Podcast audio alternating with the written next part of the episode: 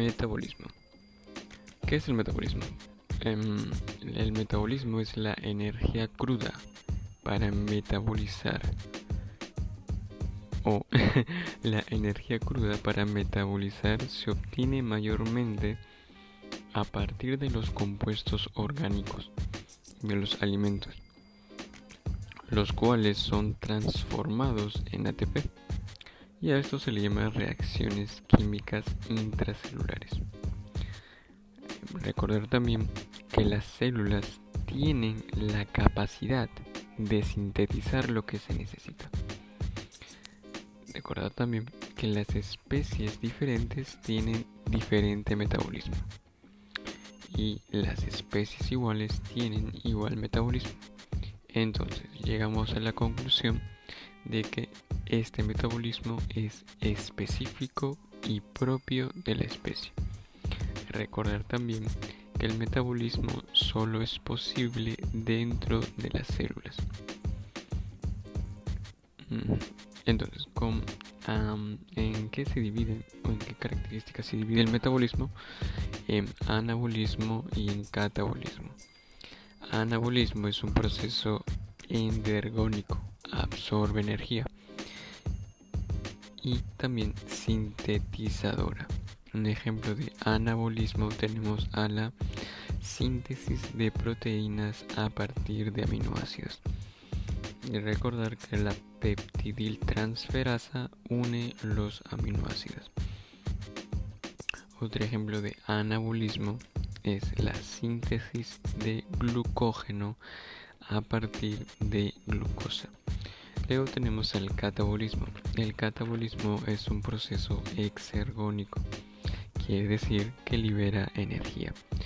Y este catabolismo es un proceso degradativo.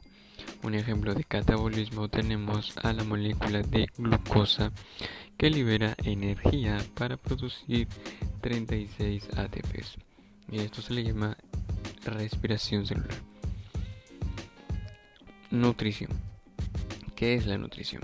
La nutrición dice que es un conjunto de procesos por los cuales las células y los seres vivos toman nutrientes del medio externo para transformarlos en su propia materia viva y realizar pues sus funciones vitales.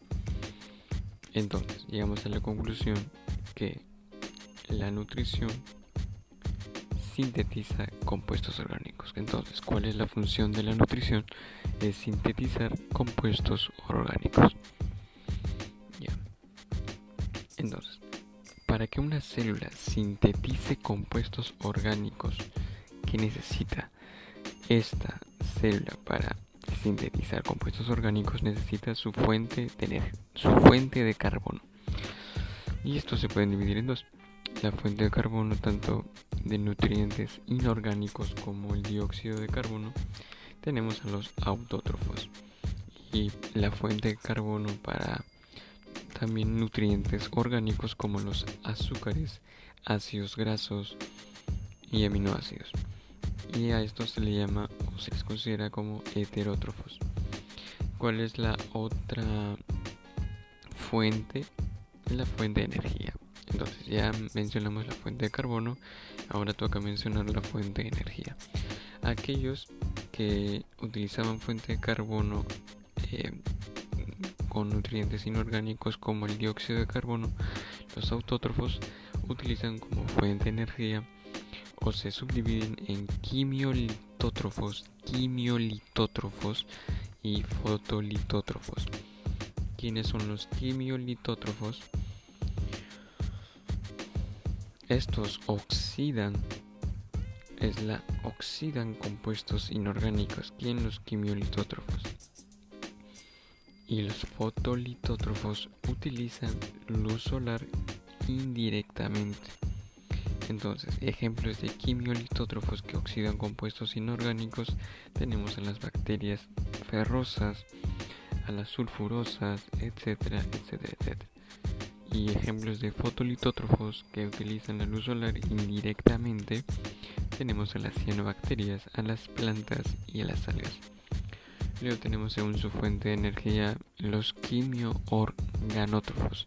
Una cosa es quimio-litótrofos y otra cosa es quimio-organótrofos. Los quimio-organótrofos oxidan compuestos orgánicos. Entonces, un ejemplo de quimio-organótrofos, los lactobacilos, los protozoos, hongos y animales. Nosotros, los animales, somos seres orga quimio organótrofos. Ya. Entonces, pasando de nutrición, pasamos a las enzimas. Las enzimas, también conocidas como biocatalizadoras. Las enzimas, pues en su mayoría, en su mayoría, no, no todas, son de naturaleza proteica. Estas enzimas pues participan tanto en reacciones catabólicas como en reacciones anabólicas. Las enzimas ahorran tiempo y energía a la célula. Y estas enzimas pues incrementan la velocidad de reacción disminuyendo la energía de activación. Otra vez, ¿cuál es la función más importante de las enzimas? Es incrementar la velocidad de reacción disminuyendo la energía de activación. ¿Qué es la, qué es la energía de activación? La energía de activación es la cantidad de energía que se requiere para la reacción se lleve a cabo. Entonces, ¿cuál es la fórmula general? Tenemos a una enzima más un sustrato que da un complejo enzima sustrato. Y en lo general, pues este complejo enzima sustrato es inestable, por ende tiende a pues degradarse este se degrada en producto más enzima. Recordar también que las enzimas pueden ser reutilizables. Las enzimas también pueden ser termolábiles. Bueno, mejor dicho, son, son termolábiles. ¿Qué quiere decir termolábiles? Que son sensibles a variaciones extremas de temperatura.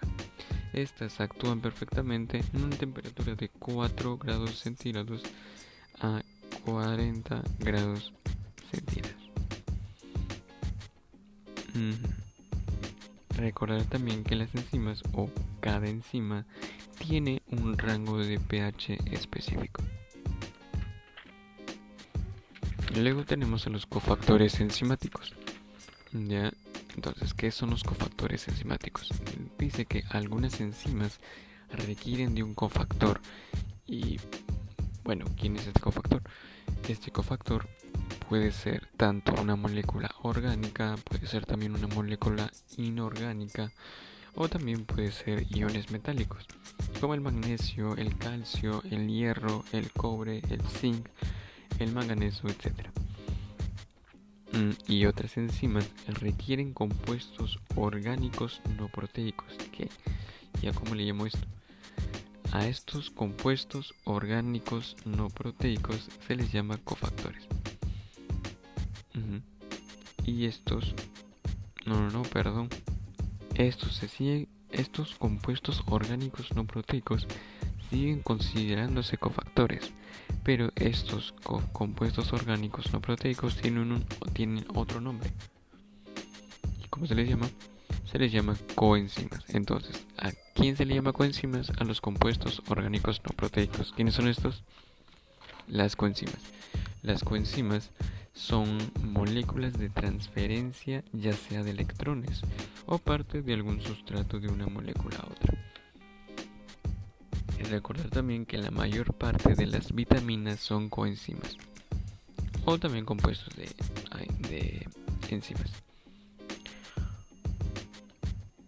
La las coenzimas más importantes son el NAD, que se llama nicotinamida adenina dinucleótido. Tenemos a la coenzima también al NADP, que se llama o que se llama nicotinamida adenina dinucleótido fosfato. La otra coenzima más importante sería el FAT, es la flavina adenina dinucleótido. Estas, estas coenzimas forman parte de algunos des deshidrogenasas. Estas pues son capaces o son enzimas capaces de catalizar la oxidación o reducción de un sustrato. ¿Cómo lo hacen? Pues lo hacen por sustracción o adición de dos átomos de hidrógeno empleando sus coenzimas como aceptores o donadores de electrones y protones. Recuerden también que estas coenzimas, em, los electrones se transfieren como parte de átomos de hidrógeno a coenzimas como NAD y NADP. Eso quiere decir que las coenzimas son las que dan o reciben los electrones en forma de protones o en forma de hidrógenos. ¿Ya? Entonces, después de hablar de las coenzimas, hablamos del ATP. El ATP pues es una molécula energética y esta molécula energética es la más importante en, el metabolismo. Recuerda también que no es la única molécula energética, no es la única, hay más, pero esta es la más importante en el metabolismo. Este ATP es la fuente inmediata de energía. El ATP está formado por adenina, que es la base nitrogenada, o una base nitrogenada llamada adenina, azúcar pentosa llamada ribosa, y tres grupos fosfatos. Los enlaces de alta energía, o sea, los enlaces anhidrido fosfato, se localizan entre los fosfatos o los grupos fosfatos, como quieras llamarlo. Recordar también que la adenina se le llama adenosin trifosfato. Recordar también que pues el ATP no sirve como almacén. Recuerda que la energía no se almacena, solo se distribuye. Entonces, recuerda también que el ATP se produce a partir de la fosforilación del ADP, o sea, del adenosin difosfato. Eh, recuerda también que en el ATP, pues es la hidrólisis de esta, o sea, la hidrólisis de esta, la degradación de esta, libera la misma cantidad de energía con la que fue producida. Entonces, recordar también que el ATP es el, U, es el vínculo celular común entre las reacciones del catabolismo y anabolismo. ¿Ya? Entonces.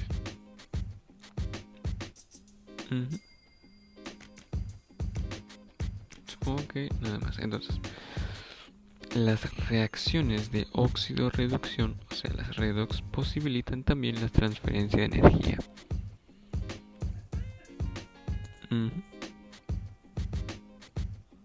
No te olvides que también que el ATP es, es la molécula utilizada en el transporte celular, división y movimiento.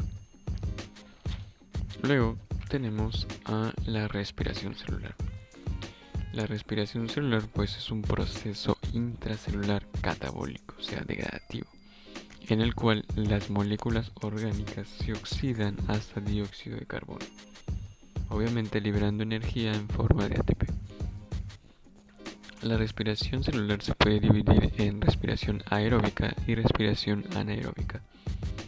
La respiración anaeróbica trata de el último sector es el oxígeno. ¿Para qué? Para formar agüita. En la respiración aeróbica en eucariotas se realiza en el citoplasma y la mitocondria. En procariotas se realiza pues en el citoplasma y la membrana celular. Ya, primeramente hablamos de la respiración aeróbica. Entonces, en la respiración aeróbica, ¿quiénes son los que hacen respiración aeróbica? Las células de las plantas, las células de los animales, las células también de las algas, las células de los protozoos, las células de los hongos y las células de las, de las bacterias. Estas obtienen energía a partir de la glucosa. Esta respiración aeróbica, pues como ya mencionado, es el proceso catabólico que produce el máximo rendimiento en energía. ¿Quién produce más energía o, quién, o qué proceso catabólico produce el máximo nivel de energía? La respiración aeróbica. ¿Cuál es la fórmula general de la respiración aeróbica? es glucosa más oxígeno es da dióxido 6 moléculas de dióxido de carbono más 6 moléculas de agüita más energía o sea glucosa más 6 oxígenos da 6 dióxido de carbono y 6 agüitas más energía este es un proceso de oxidorreducción redox ¿por qué? porque la glucosa se va a oxidar hasta dióxido de carbono y el oxígeno se reduce hasta agüita. Ya, entonces, primero tenemos a la glucólisis. La, el glucólisis, la glucólisis o la vía de, de Meyerhoff se da en el citosol o citoplasma, como quieras llamarle, es igual. La glucólisis es un proceso anaeróbico, ¿por qué? Porque no, pues, no utiliza oxígeno. Bueno, la glucosa se fosforila mediante una molécula de ATP y se convierte en glucosa 6-fosfato. Esta glucosa 6-fosfato se isomeriza mediante la enzima isomerasa y da como resultado una fructosa 6-fosfato. Esta fructosa 6-fosfato se va a fosforilar mediante una molécula de ATP. Esta da como resultado, o esta fosforilación da como resultado una fructosa 1,6 difosfato. Esta fructosa 1,6 difosfato ahora pues está más inestable, por lo tanto se puede romper y, en sí, en efecto, se oxida en DHA, en cetosa, en tres carbonos y también se oxida en, en el famoso pegal, que es una aldosa, en el famoso fosforogliceraldehído que también consta de tres carbonos. Estos dos, tanto el DHA como cetosa y el PGAL, el pegal, se isomeriza y esto da como resultado a 2 pegal, 2 fosfogliceraldehídos. ¿Ya? Y estos dos fosfogliceraldehídos se oxidan. Aquí es donde se produce dos NACH, o sea, se oxidan liberando dos NACH y liberando dos ATPs. El famoso pegal se va a oxidar hasta dos fosfogliceratos y este fosfoglicerato o estos dos fosfogliceratos se pues se transforman en dos PEP y este dos PEP se desfosforila, o sea, libera ATPs y se forma dos piruvatos. Entonces, ¿cuál la glucólisis? ¿Cuál es el gasto? Se gastan dos ATPs. ¿Cuál es la ganancia bruta? 4 ATPs. Por lo tanto, ¿cuál es la ganancia neta? 2 ATPs. Entonces, ¿cuántos ATPs gana la glucólisis? 2 ATPs. También gana 2 NACH y 2 piruvatos. Estos 2 ATPs y estos 2 NACH fueron cuando se oxidaron la fosfogliceraldehído a fosfoglicerato. Luego tenemos a la síntesis del acetil-CoA. Esta síntesis del acetil-CoA se da en la matriz mitocondrial. Los dos piruvatos de la glucólisis pues se va a descarboxilar, o sea, va a perder carbonos en forma de dióxido de carbono. Como son dos piruvatos, pues va a perder entonces dos dióxido de carbonos. Esto se transforma en acetaldehído. Siempre cuando tengas AC significa dos carbonos. Entonces el piruvato se descarboxila, pierde dos dióxido de carbonos y se transforma en acetaldehído, dos carbonos. Y este acetaldehído pues se oxida liberando dos NACH. Entonces el acetaldehído se oxida liberando dos NACH, transformándose en acetilo. Y este acetilo que tiene dos carbonos se combina con la coenzima A y forma dos acetiles CoA o el acetil CoA como son dos entonces son dos acetiles CoA entonces, ¿cuál es, el, cuál es la ganancia del síntesis del, del acetil-CoA? Son dos NACH, dos dióxido de carbonos y dos acetil-CoA. Luego pasamos al ciclo de Krebs, o el ciclo de Krebs también se le llama TCA o ciclo del citrato. El ciclo de Krebs también se da en la matriz mitocondrial. Aquí se va a utilizar el oxalacetato y el acetil-CoA el oxalacetato de cuatro carbonos se une, o sea, se condensa el acetil-CoA con el oxalacetato formando citrato. El oxalacetato de cuatro carbonos se va a condensar con el acetil-CoA de dos carbonos formando el citrato de seis carbonos. Pero como todo esto es un ciclo, entonces el citrato de 6 carbonos tiene que regresar con 4 carbonos. Por lo tanto, tiene que perder 2 dióxido de carbonos. Eh, o sea, tiene que perder 2 carbonos. Y recuerda que cuando pierde 2 carbonos, se descarboxila y pierde 2 carbonos en forma de dióxido de carbono. Por lo tanto, para una acetil-CoA pierde 2 dióxido de carbonos también em, libera un GTP, pero como no usa la molécula, no usa GTP, entonces lo cambia a ATP. Entonces también se oxida liberando 3 NACH y se oxida también liberando un FACH. Pero estos, esta ganancia solamente se da en un acetil-CoA. Por lo tanto, eh, hacemos el balance con dos acetiles-CoA. Tenemos una ganancia de 4 dióxidos de carbonos.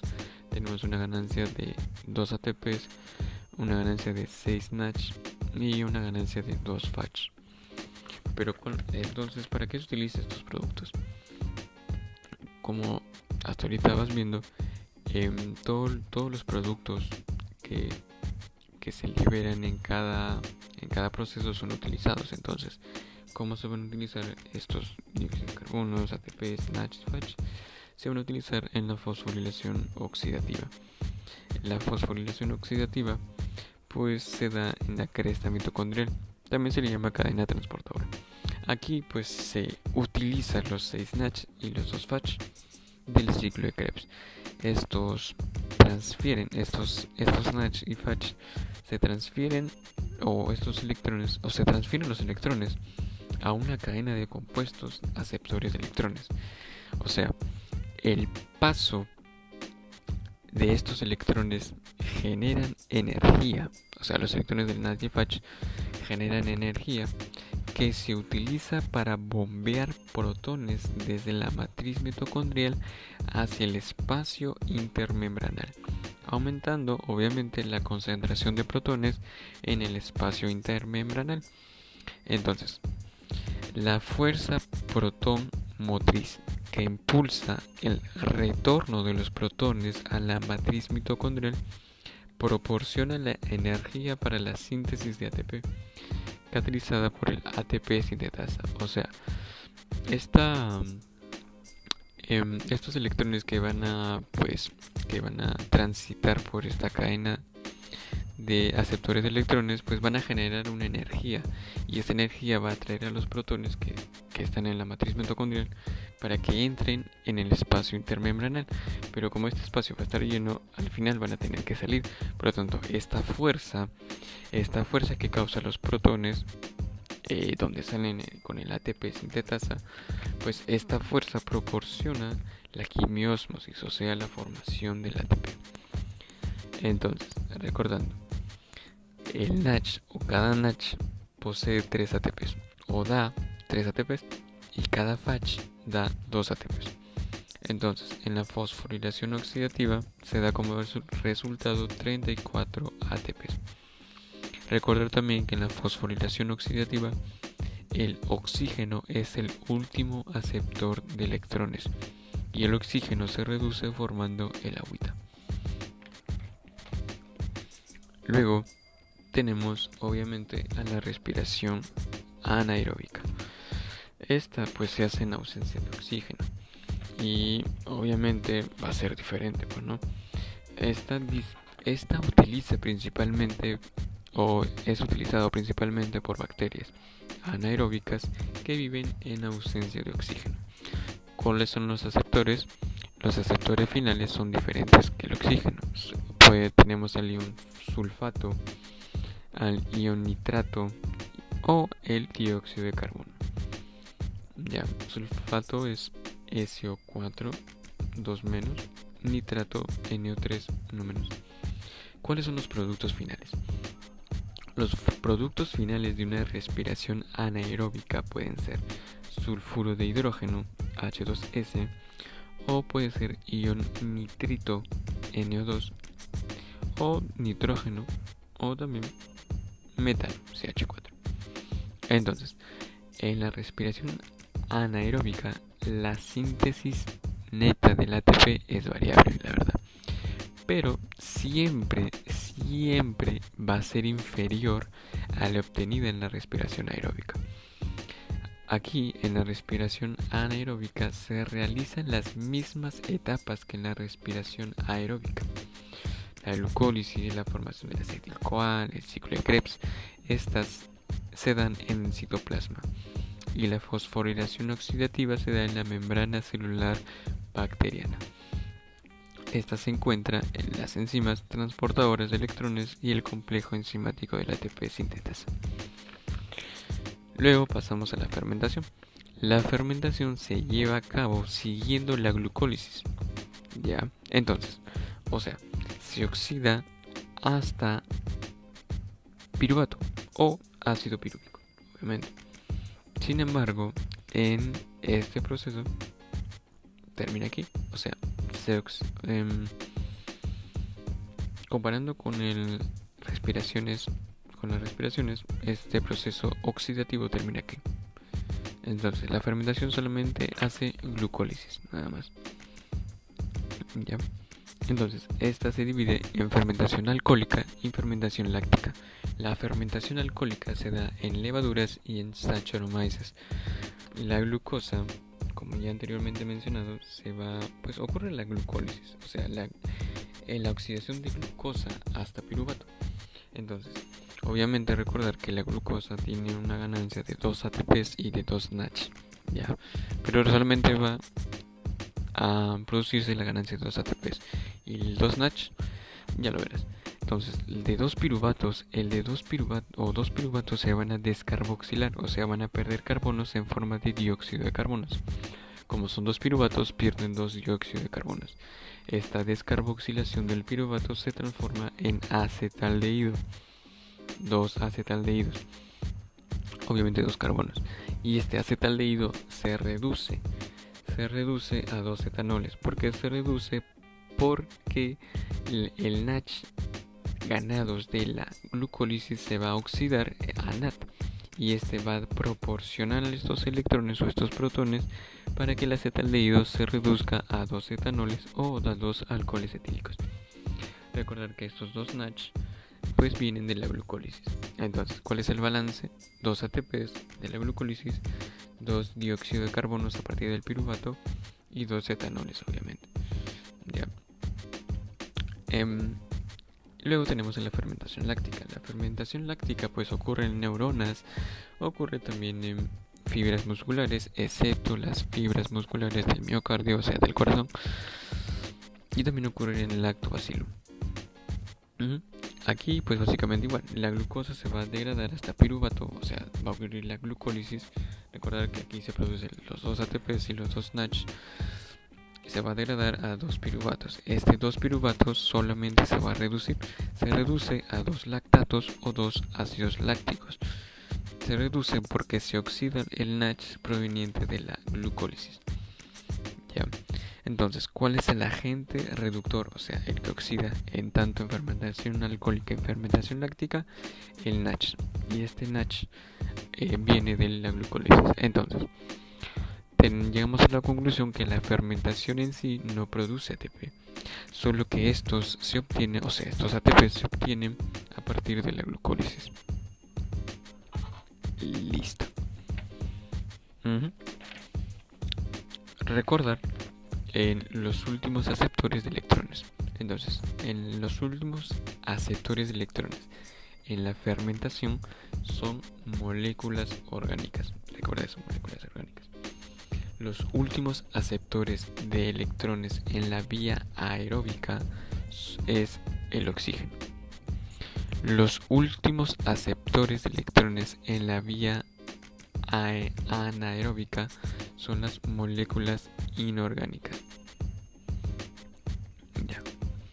Recordar número 2. La glucólisis en sí en total son 10 reacciones, por lo tanto son 10 enzimas. ¿Cuáles son las enzimas más importantes? La primera enzima llamada la exoquinasa.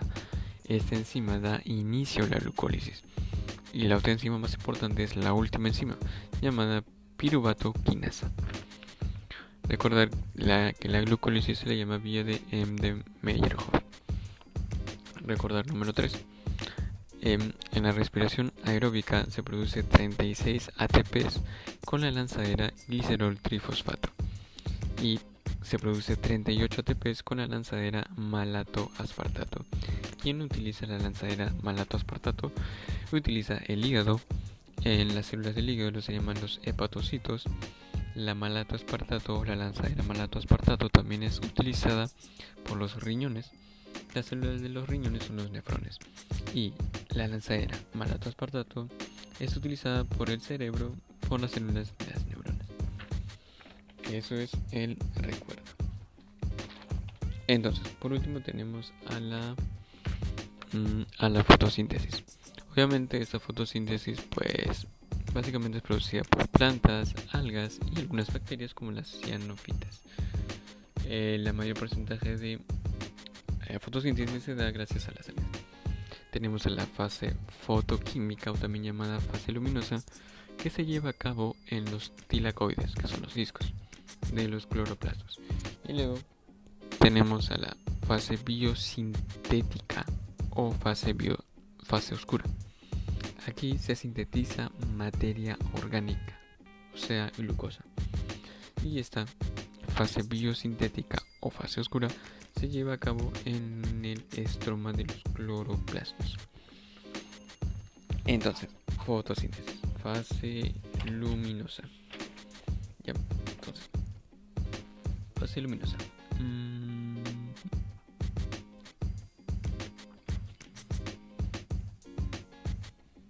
A ver, recuerden que en esta fase luminosa tenemos a dos fotosistemas.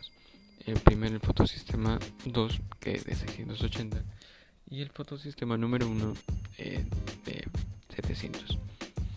¿Ya? Entonces, lo que, pasa, lo que va a ocurrir es que el fotosistema número 2 se va pues a se va a excitar. Esta excitación pues es producida por los por la luz, por los fotones, por las partículas energéticas llamados fotones van a excitar al fotosistema número 2 y este va a perder dos electrones. Ya, y estos electrones pues van a pues van a saltar, bueno, van a van a saltar de el fotosistema, fotosistema. Ya, pero estos dos electrones que perdió, básicamente perdió el fotosistema número 2, pues se le va a recomponer, le va a recomponer el agua. El agua pues se va a degradar en media molécula de oxígeno y se va a degradar en dos electrones y dos protones. Y esos dos electrones le va a recomponer al fotosistema número 2 que fue excitado. Bueno, estos electrones pues viajan por la feofitina, viajan por la fe plastoquinona, luego viajan por el citocromo B6F y luego viajan este por la plastocianina y luego llegan al fotosistema número 2, estos dos electrones y este fotosistema número 1, perdón, el fotosistema número 1 P700, pues es mmm, básicamente esta se sigue oxidando. Va a pasar también por la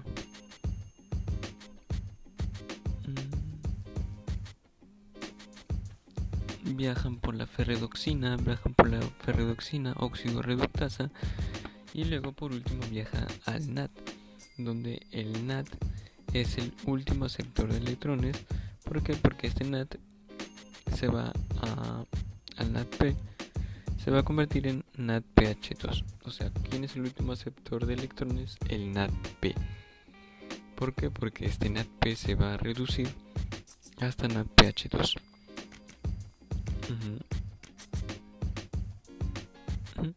Y luego, los hidrógenos que se encuentran pues afuera, los hidrógenos que se encuentran en el en el estroma, pues van a van a entrar van a entrar hacia el espacio tilacoidal. Y este espacio tilacoidal pues básicamente eh, pero ¿dónde van a ingresar estos estos protones? van a ingresar a través del citocromo a través del citocromo B6F entonces el citocromo responsable de tomar los protones al exterior de la y llevarlos al interior de una bomba. Se necesita un flujo de energía para funcionar. Entonces estos protones que entran por el citocromo van a llenarse hasta llegar a un tope. Y este tope, pues como hay bastantes, pues van a salir. Y esta salida se da por la ATP sintetasa. Lo que va a ocurrir en este ATP asa, pues lo que va a hacer es que mm, va a girar, va a girar y pues va a producir pues ATP. Ya.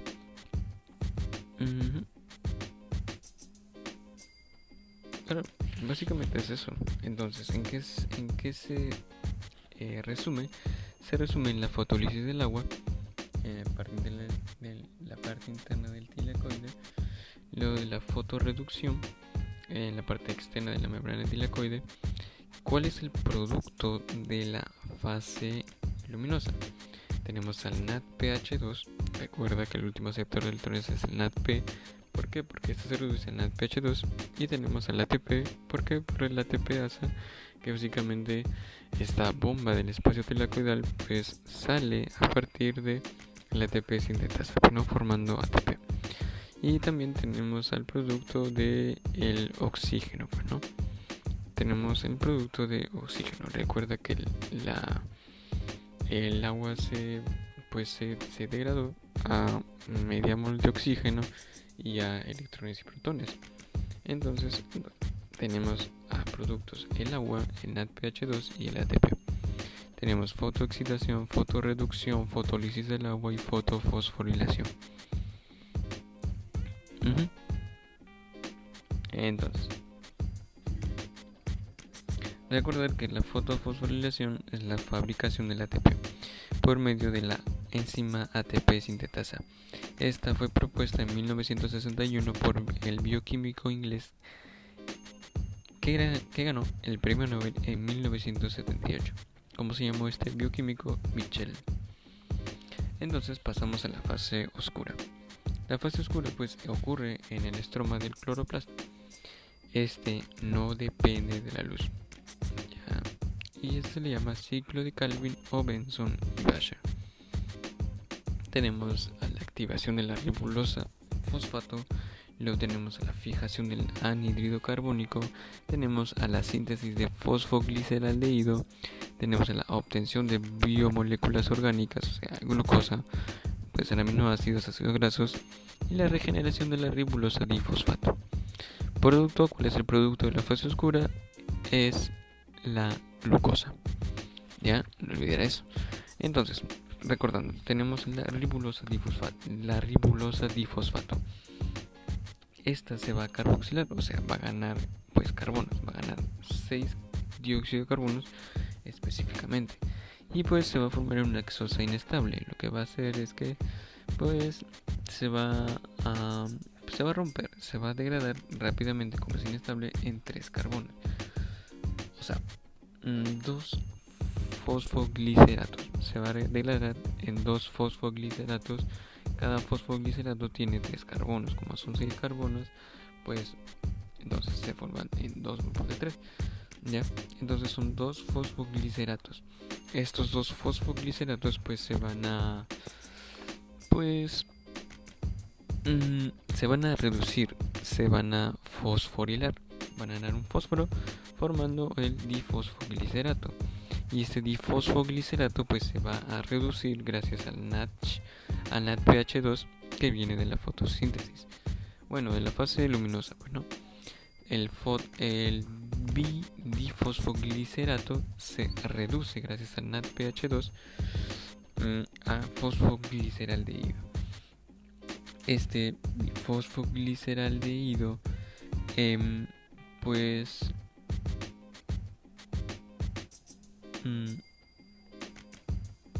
va a prestar presta dos carbonos para producir la glucosa. O sea, bota dos carbonos para producir glucosa. O sea, un carboncito bota un carboncito para producir pues la glucosa. Ya. Y luego de esto pues se produce la glucosa de 6 carbonos. Carbono por Luego, eh, lo que resta, o sea, lo que resta se va formando la ribulosa monofosfato. Y esta ribulosa monofosfato, para que se convierta en ribulosa difosfato, tiene que fosforilarse como con el ATP sobrante. Eh, se fosforila formándose la ribulosa difosfato con 5 carbonos. Y así por los ciclos de los ciclos amén. Entonces tenemos la etapa de carboxilación cuando la ribulosa difosfato se junta con la con los pues 6 dióxidos de carbono. Eso se llama la carboxilación. Luego tenemos la reducción donde el fosfoglicerato se transforma o se reduce hasta fosfogliceraldehído. Luego tenemos la regeneración donde se regenera la ribulosa monofosfato a la ribulosa difosfato. Pero como son 6 vueltas, o sea, por cada de fosfogliceraldehído son 6 vueltas, por lo tanto se multiplica por 2 todo esto. En total se utiliza, o sea, para formar la fosfoglicerato a fosfogliceraldehído se han necesitado 12 ATPs y 12 NACH. Y eh, luego para formar la ribulosa monofosfato a difosfato se utiliza 6 ATPs. Entonces, ¿cuál es el total? Se utiliza 18 ATPs. ¿Ya? puta madre, mi gato. No. Gato, no.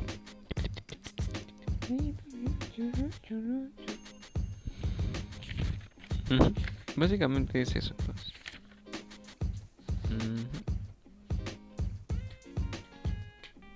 A ver, vamos a ver qué dice el libro y lo siento mucho. Fase nueva, fase oscura.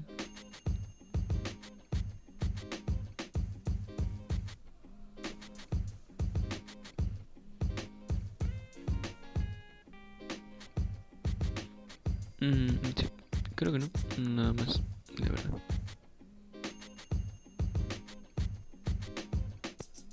A ver, entonces, resumen, el, el proceso de fotosíntesis toma lugar en la estructura del cloroplasto. Estos son organelos de doble membrana, con la membrana interna imaginada formando agregados llamados tilacoides. La fase luminosa de la fotosíntesis es un proceso fotoquímico que requiere de elementos de membrana para la generación de energía y poder reductor vía fotofosforilación oxidativa.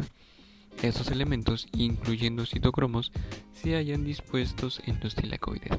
La fase oscura de, de, la fotosíntesis es un proceso de síntesis que se realiza en la parte soluble de la estructura del cloroplasto llamado estroma. Dentro de este se cumplen una serie de reacciones que inician con la fijación del dióxido de carbono hasta la formación de azúcares y regeneración de la ribulosa bifosfato. ¿Por qué son 6 vueltas? Porque se necesita 6 carbonos para producir glucosa, por eso es. Entonces es básicamente eso. Fase oscura, reducción, síntesis.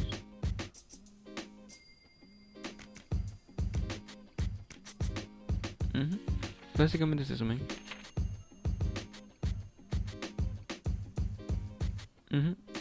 Nada más. Bye, sí.